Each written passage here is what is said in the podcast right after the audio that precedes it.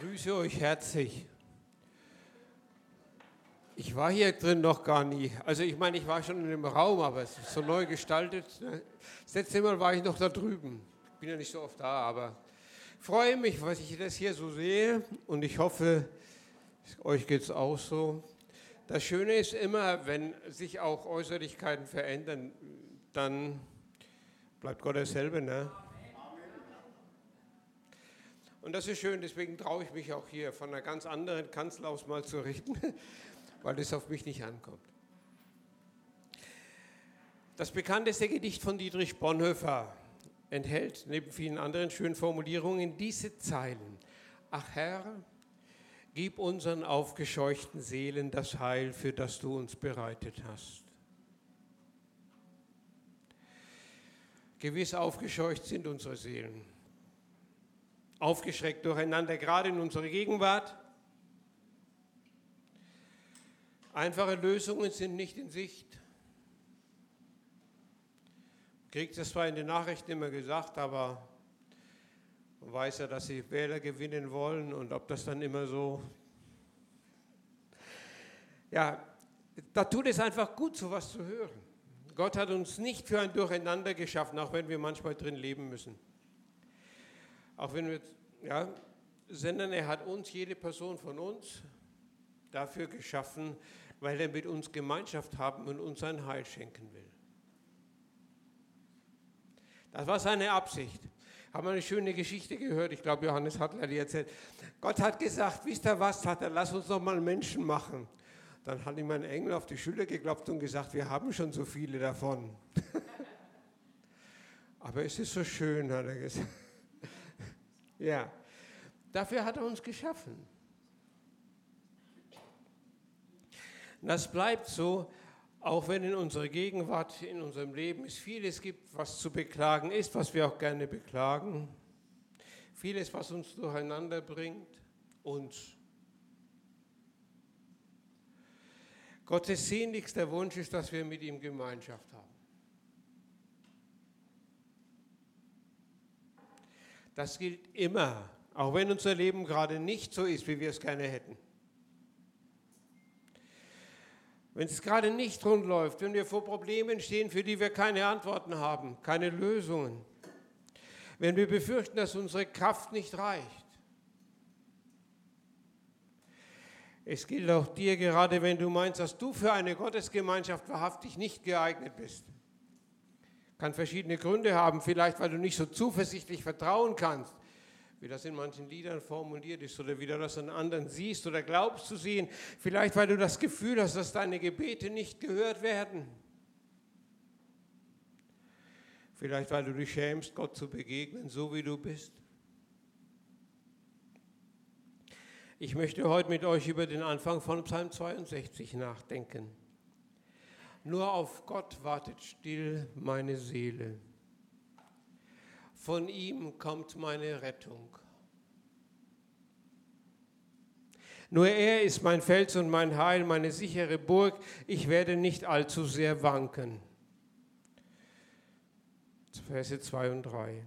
In unserer menschlichen Gesellschaft wird ja der Wert oft nach der Leistung bemessen. Nicht nur bei uns, aber da auch. Still geht es da eher nicht zu. Erst recht nicht, wenn wir uns da drin behaupten wollen.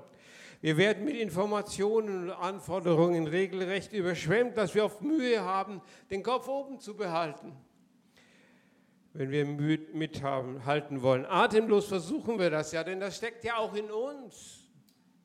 Wir wollen ja etwas leisten, wir wollen ja informiert sein, wir wollen anerkannt werden, Bescheid wissen, ein zutreffendes Urteil haben. Wir wollen wissen, was dran ist. Wir wollen nicht bedingungslos einfach nur geliebt werden. Wir wollen auch was dafür tun. Und wenn wir still sein könnten, stecken wir uns oft Stöpsel in die Ohren und lassen uns mit Musik oder irgendetwas anderem zuballern. Ich meine jetzt nicht die Leute hier vorne, die brauchen die Stöpsel in den Ohren. Aber wenn man so mal über die Straße geht, ne, dann sind welche am Joggen, Stöpsel in den Ohren. Da schieben welche einen Kinderwagen, Handy dabei. Also, oder wir schalten den Fernseher ein. Still werden kann ziemlich mühsam sein. Darum lade ich dich ein, dich auf Gottes Zusagen zu besinnen. Der seine Gnade ja nicht im Gießkannenprinzip verteilt. Um ihn zu hören, brauchen wir Stille. Gestern Abend waren wir auf einer Hochzeit eingeladen, gestern Nachmittag. Das war so laut da drin, man hat sich kaum gegenseitig verstanden. Wenn du hören willst, was andere sagen, muss es still sein. Und die Gemeinschaft mit anderen brauchst du auch, damit du dir nicht selber auf den Leim gehst und ich auch. Jeder muss sehen, wie er dazu die Zeit in seinen Alltag integrieren kann. Ist nicht bei allen gleich. Manche machen es gern morgens, manche machen es, ist egal. Aber nur durch die Stille werden wir wieder den Blick für die wesentlichen Werte Gottes in den Blick kriegen und ins Herz kriegen. Gottes Ziele für unser Leben. Wir brauchen immer wieder die Orientierung an ihm, nicht an vielen anderen. Es gibt da ja so viele Leute, die sagen, so musst du das machen und anders musst du machen und dieses Prinzip befolgen. Ach Leute, ich frage mich immer, wie haben es die gemacht, die eigentlich die Prinzipien nicht kannten? Wir brauchen die Orientierung an ihm. Ist das nicht wunderbar, dass in unserer lauten und betriebsamen, oft auch hektischen Gegenwart Gott uns zu stillen Zeiträumen einlädt, in denen wir nichts leisten müssen? Eines der Titel der Bücher von Thomas Jödin, dem schwedischen Pfingstpastor, heißt, es gibt so viel, was man nicht muss. Es gibt so viel, was man nicht muss. Da ist schon in dem Titel ein Evangelium drin. Wir brauchen einfach nur da sein, dürfen uns einladen lassen, von Gott lieben lassen, aufatmen in seiner Gegenwart. Und das nicht, weil uns die Leistung zu viel wird, sondern weil er uns einlädt.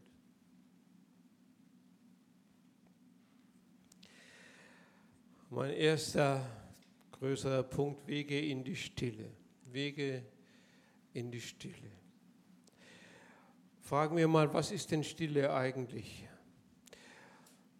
Ich liebe das Lied, das heißt in der Stille angekommen. Und da steht ein Vers, in der Stille angekommen schrei ich meine Angst heraus. Sind Stille und Schreie nicht eigentlich Gegensätze? Tatsächlich meint Stille nicht die Abwesenheit von Geräuschen, sondern die Gemeinschaft mit Gott. Die Konzentration auf ihn. In ihr kann alles zur Sprache kommen, was in unserem Leben gerade aktuell ist.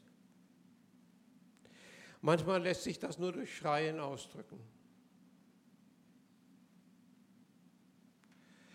In der Bibel finden wir eine Reihe von Stellen, in denen vom Schreien die Rede ist. Da heißt es zum Beispiel Psalm 149, 145, Entschuldigung.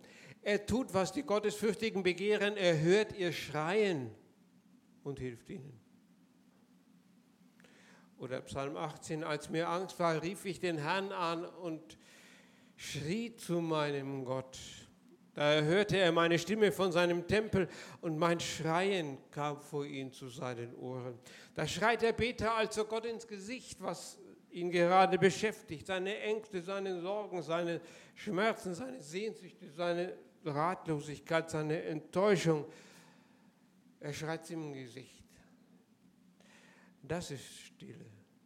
Gott lässt sich auf uns ein, so wie es uns gerade geht, wie wir gerade sind. auf unsere Anliegen. Und wir lassen uns auf ihn ein, auf sein liebendes Herz, das uns annimmt und aufweckt, wie wir gerade sind, wie es uns gerade gut. Und nein, wir sind nicht so fromm, wie wir gerne wären. Ich jedenfalls nicht. Kann euch ja nicht ins Herz gucken. Wir sind nicht so fromm, wie wir uns gerne darstellen. Sonst noch wenigstens die anderen glauben, wenn wir schon selber nicht wissen. Er wissen, dass es nicht so ist. Gott nimmt uns an, mitsamt unseren aufgescheuchten Seelen, die manchmal richtig durcheinander sind. So wie eine Mutter oder ein Vater das Kind annimmt, das losholt, weil es mit dem nicht zurechtkommt, was es erlebt hat. So nimmt er uns an. Wir brauchen die Stille, weil uns die Geräusche unseres täglichen Lebens oft von Gottes Reden abhalten. Da gibt es Nachrichten über die Medien, auch noch über die Handys, auch noch über das iPad. Shitstorms im Internet, von allem werden wir so zugedröhnt. Die Bibel sagt uns, der Mensch lebt von jedem Wort, das Gott zu ihm spricht. Von jedem Wort, das Gott zu ihm spricht.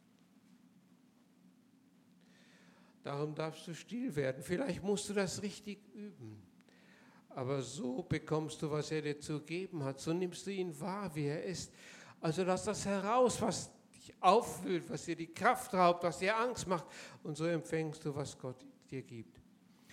Im neunten Vers dieses 62. Psalms steht ein schönes Wort. Da heißt es, hofft auf ihn alle Zeit, liebe Leute, schüttet euer Herz vor ihm aus. Finde ich ein schönes Bild. Ich habe hier zwei Gläser, ich weiß auch nicht, weiß, ob ich die leer kriege. Ich könnte das jetzt ausgießen, ne? Keine Sorge, mache ich nicht. Was passiert denn, wenn man was ausschüttet? Wie viel bleibt denn da noch drin? Bleibt eben nichts mehr drin. Ne? Und das ist so schön, wenn wir unser Herz vor Gott ausschütten, dann bleibt nichts mehr drin. Kein Ungehorsam, kein Schmerz, kein Unverständnis, keine Angst, keine fehlende, fehlende Frömmigkeit. Dann bleibt nichts mehr drin. Gott sei Dank. Wir brauchen in der Gegenwart Gottes, in der Stille, nichts zurückhalten, was gerade in unseren Herzen ist. Schütte dein Herz vor Gott aus. Nenn es ruhig beim Namen, was da alles drin ist. Mach das mal. Ist vielleicht manchmal nicht einfach auszuhalten, das so anzugucken, was in unseren Herzen ist. Ich habe mal von einem Prediger gehört, der hat gesagt, wenn ihr wüsstet, was ich letzte Woche gedacht habe, würdet ihr mir kein Wort mehr abnehmen. Schütte dein Herz vor Gott aus. Er verträgt das, wie du bist und wie du lebst. Du brauchst deinen Alltag nicht am Sonntagmorgen zu Hause lassen oder draußen vor der Tür abgeben. Bring ihn ruhig mit. Dafür brauchen wir doch den Gottesdienst und die Gegenwart Gottes, weil unser Leben so ist, wie es ist. Breite das vor Gott aus und sage ihm, so bin ich. Und so liebst du mich. So liebst du mich, danke. Manche kennen vielleicht Jürgen Wert vom ERF oder manche auch als Liedermacher. Aber auch wenn man ihn nicht kennt, sind seine Erfahrungen so wahr und so real. real. Da schreibt er über sich selbst.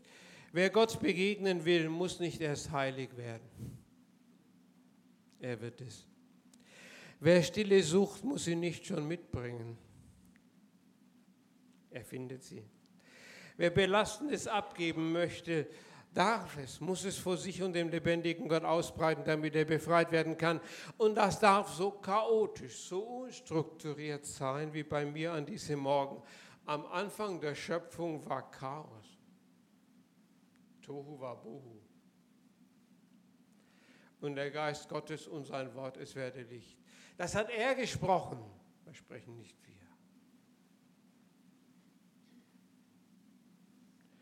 Tatsächlich Gott selbst lädt dich dazu ein, dein Herz auszuschütten. Alles, was da so drin ist, an Gedanken, an Wünschen, an Träumen. Dann wird es leer für das, was Gott dir so gerne geben möchte. So heißt es in der vierten Strophe des schon erwähnten Liedes. In der Stille angekommen, nehme ich dankbar, was er gibt. Ich darf zu ihm Vater sagen weil er mich unendlich liebt. Das ist tatsächlich ein großes Geschenk, dass Gott sich als Vater offenbart hat, so dass wir ihn nun so ansprechen dürfen, nicht nur als ein Vater, sondern als mein Vater. Mich hat das schon oft bewegt, als Jesus am Kreuz betet, ich befehle meinen Geist in deine Hände, zitiert er ja einen Vers aus dem 31. Psalm. Der steht da. Aber was da nicht steht, ist ein Wort, das Jesus dazufügt. Vater, ich befehle meinen Geist in deine Hände. Vater. Manche haben ihren Vater ist ja was ganz Persönliches. Ne? Manche haben ihren irdischen Vater eher negativ erlebt, abwesend, uninteressiert, von seiner Arbeit absorbiert, von seinen eigenen Erwartungen erfüllt. Auch für sie ist es ein Geschenk, dass Gott ihr Vater sein will und ihnen das damit gibt, nicht nur verspricht, sondern gibt, was sie von ihrem irdischen Vater nicht bekommen haben, vielleicht vermisst haben, vielleicht nicht einmal das, weil sie es gar nicht wussten. Vater. Und das Zweite, was Gott schenkt, ist Zeit mit Gott verbringen. Die Welt mit seinen Augen sehen. Beten ist also nicht nur ein Aussprechen dessen, was mir beschäftigt, das auch. Oh ja. Noch, auch nicht ein Vertrauen, auch nicht ein Bitten um das, was Gott geben will, was ich mir wünsche, auch wenn es im Vertrauen auf seine Möglichkeiten geschieht, sondern es führt auch zu einer neuen Perspektive auf die Welt und auf die Menschen darin.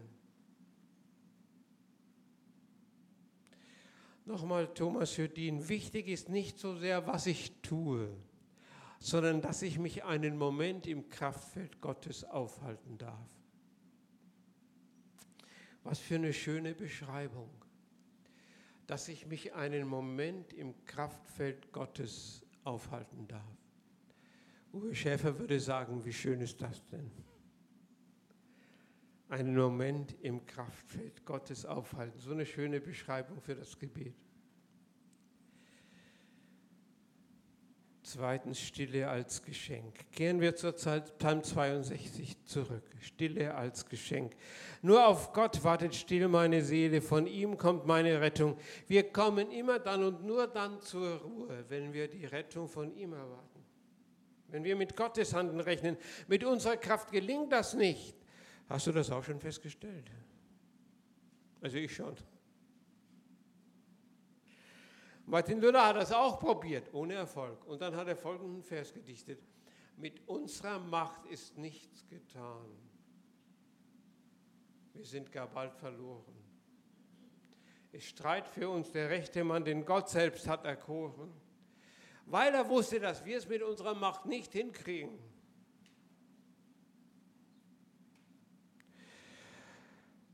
Martin Luther kam erst zur Ruhe, als er erkannt hatte, dass er ohne sein Verdienst allein aus Gnade von Gott angenommen ist, allein durch das Verdienst Jesu, allein durch das Verdienst Jesu.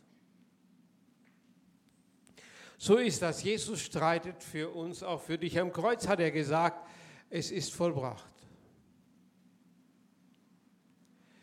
Was muss man da noch machen? das ist fertig. Dem können und brauchen wir nichts mehr hinzufügen, weder mit Worten noch mit Taten noch mit einem tugendhaften Leben, was immer du darunter verstehst.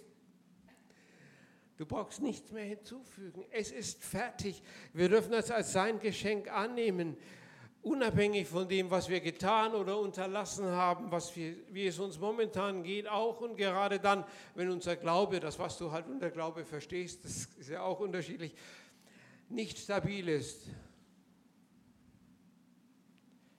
Darum ist das Evangelium eine frohe Botschaft. Darum ist es eine frohe Botschaft. Ausschlaggebend ist nie mehr das, was wir tun. Nicht egal, was wir tun, aber es gibt nie mehr den Ausschlag. Auch heute und jetzt nicht, sondern immer das, was Gott in Jesus getan hat, was er in ihm vollständig vollständig getan hat. In 2. Mose 14, Vers 14 lesen wir, wie Mose zu den Israeliten sagt, Jahwe wird für euch kämpfen, ihr selbst braucht gar nichts zu tun. Also ist nicht mein Zitat, ne? man kann es auch noch anders formulieren und sagen, Jahwe wird für euch kämpfen, seid nur still. Da macht es auch nichts, wenn du dich schwach fühlst.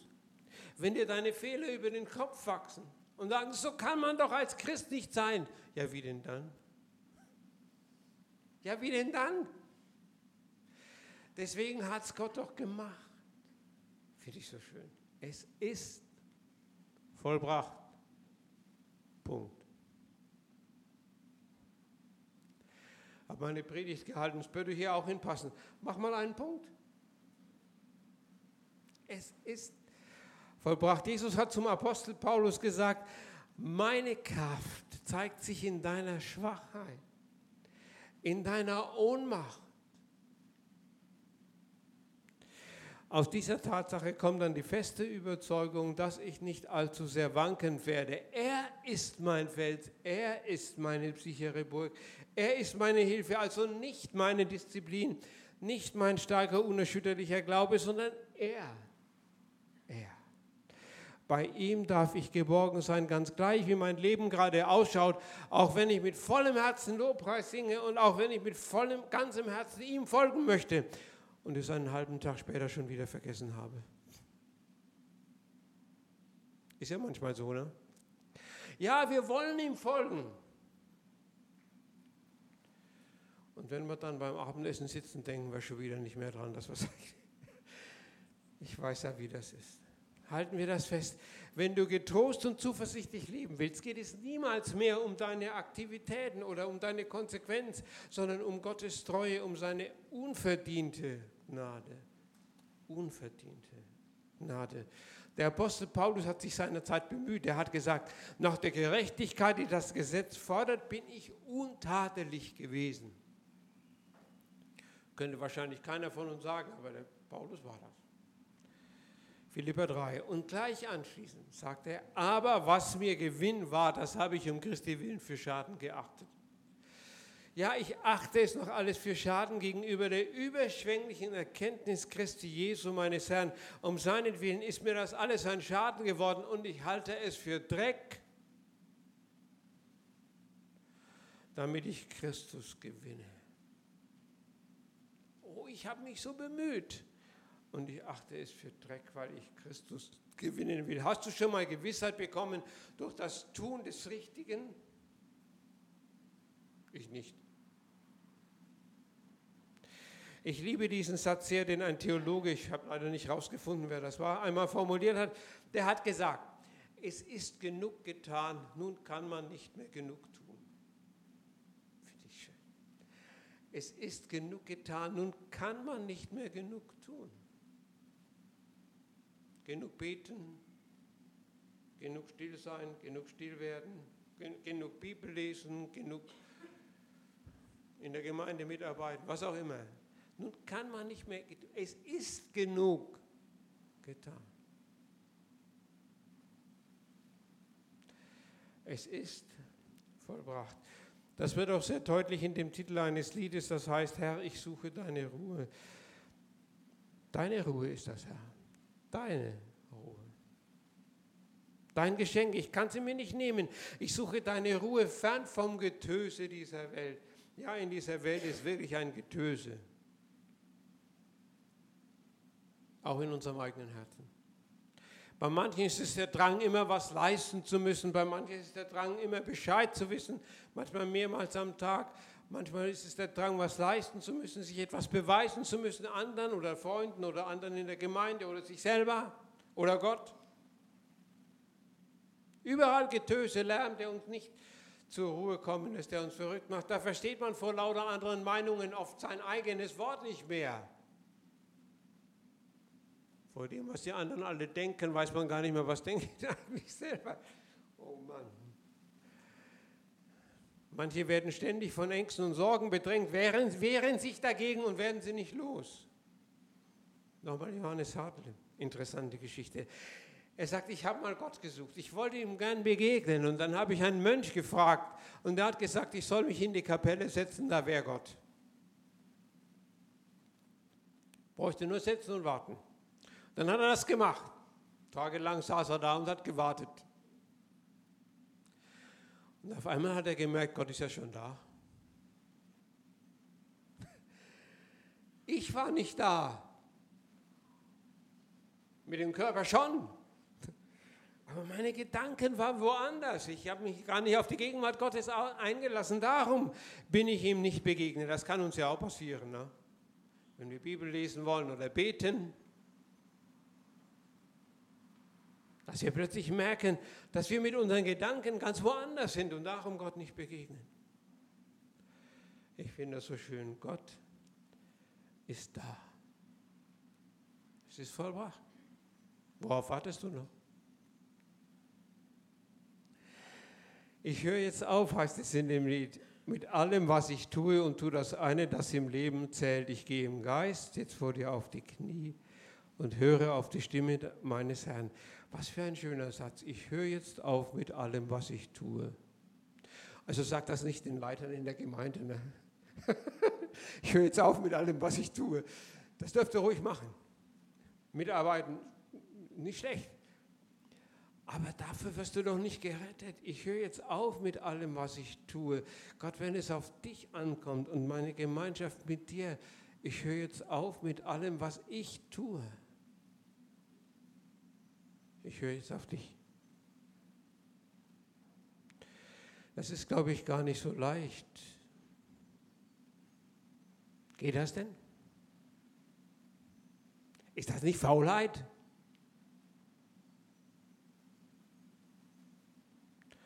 Na, wenn es zur Entschuldigung wird, weil du lieber die Beine hochlegst, dann ist es Faulheit. Aber wenn du deine Gerechtigkeit aufhörst, deine Gerechtigkeit dir verdienen zu wollen, dann ist es keine Faulheit. Dann ist es Liebe zu Gott. Ich höre jetzt auf mit allem, was ich tue. Probier es doch mal aus. Gottes Kraft soll doch zum Zuge kommen. Hör auf mit allem, was du tust. Auch was du meinst, tun zu müssen. Ich weiß noch, wie es mir ging, wo ich noch jünger war. Wenn ich andere beten hörte, na, die hatten so bestimmte Formulierungen und ich dachte, die muss man machen, damit es gehört wird.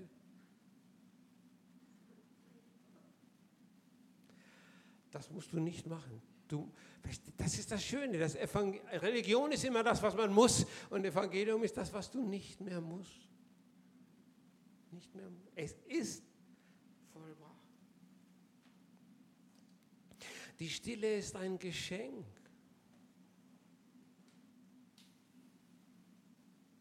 An dich übrigens. Manche Leute hätten ja gerne, dass ihnen mal was geschenkt wird. Ne?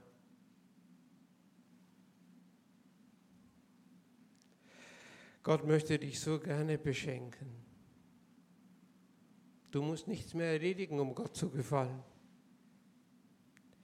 Nimm dir Zeit, vor Gott still zu werden und auf seine Stimme zu hören. Das will er. Das will er. Und dann merkst du, wie in seiner Stimme die Liebe zu dir spricht. Also wenn du einem Menschen die Liebe gestehen willst, dann magst du das auch nicht auf der Hauptverkehrsstraße, wo du dem anderen ins Ohr schreien musst, ich liebe dich.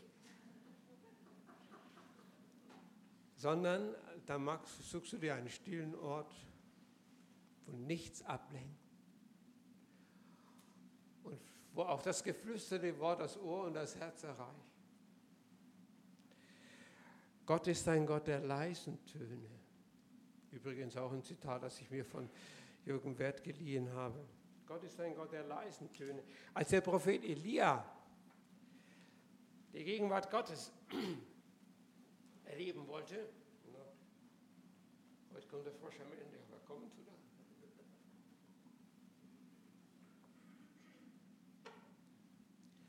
er.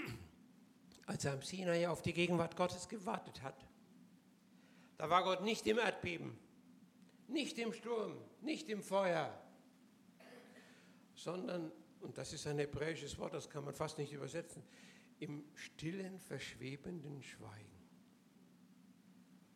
Da war Gott.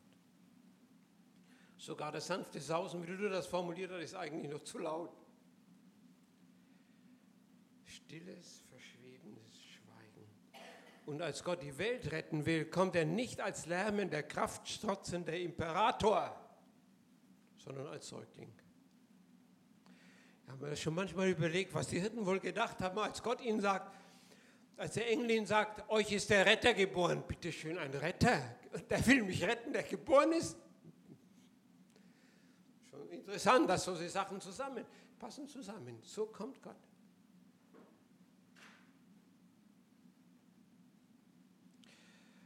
Gott ist ein Gott der leisen Töne. Und Gott, jetzt lädt Gott dich ein, komm zur Ruhe.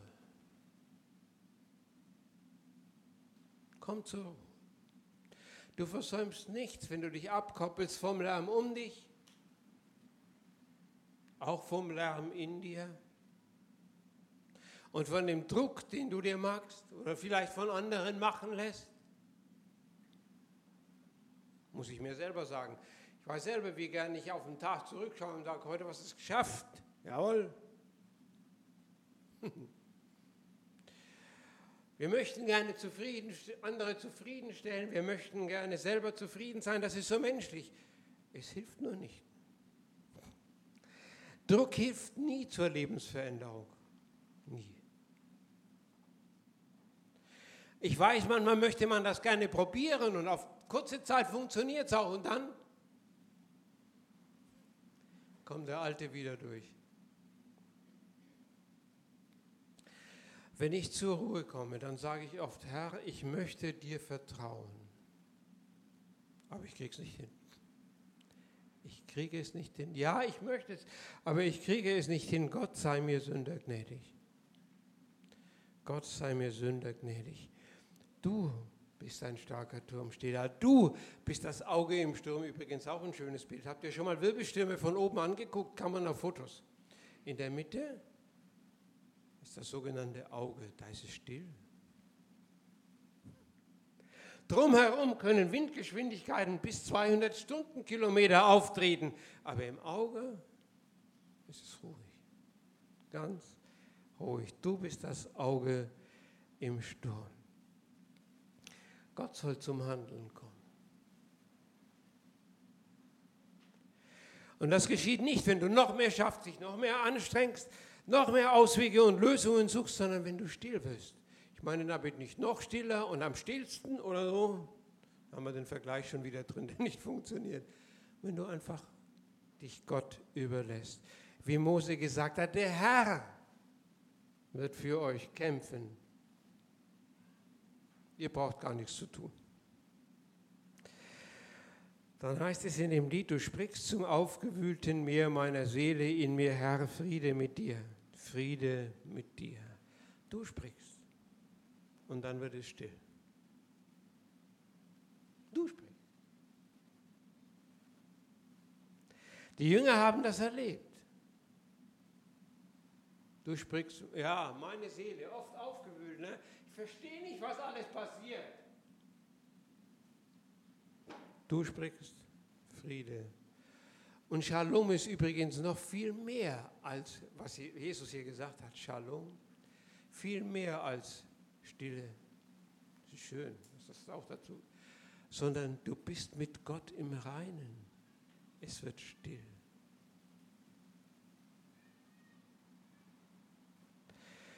Ich lohnt sich das auszuprobieren. Ich bin da auch nicht gut drin. Manchmal brauchen die Prediger das, was sie sagen, selber am meisten. Ist so. Ich schließe mit einer Strophe aus einem alten Lied. Sie fasst das, was ich heute zu sagen hatte, sehr schön zusammen. Man halte nur ein wenig Stille und sei doch in sich selbst vergnügt. Wie unseres Gottes Gnadenwille, wie sein Allwissenheit es fügt. Gott, der sich uns hat auserwählt, der weiß auch sehr wohl, was uns fehlt. Gott, der sich uns hat auserwählt. Ich finde ich so schön. Übrigens auch ein Zitat Jesu, der sagt, nicht ihr habt mich erwählt, sondern ich habe euch erwählt.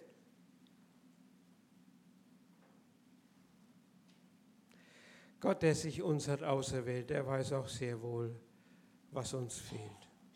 Lieber Herr, so kommen wir zu dir, wie wir sind. Das möchtest du so gerne. Dass wir endlich aufhören, uns anzustrengen und danach zu streben, dass du endlich zufrieden bist. Du möchtest, dass wir einfach da sein sind und uns lieben lassen, nichts mehr leisten müssen, weil du schon alles getan hast.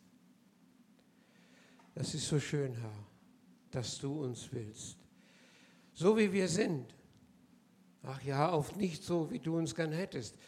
Du hast gesagt, ich werde das machen. Mach es, Herr. Wir bitten dich. Vielen Dank, dass du uns lieb hast. aus Liebe gekommen bist zu uns und sagst, nun lass dich lieben. Hör auf mit allem, was du tust.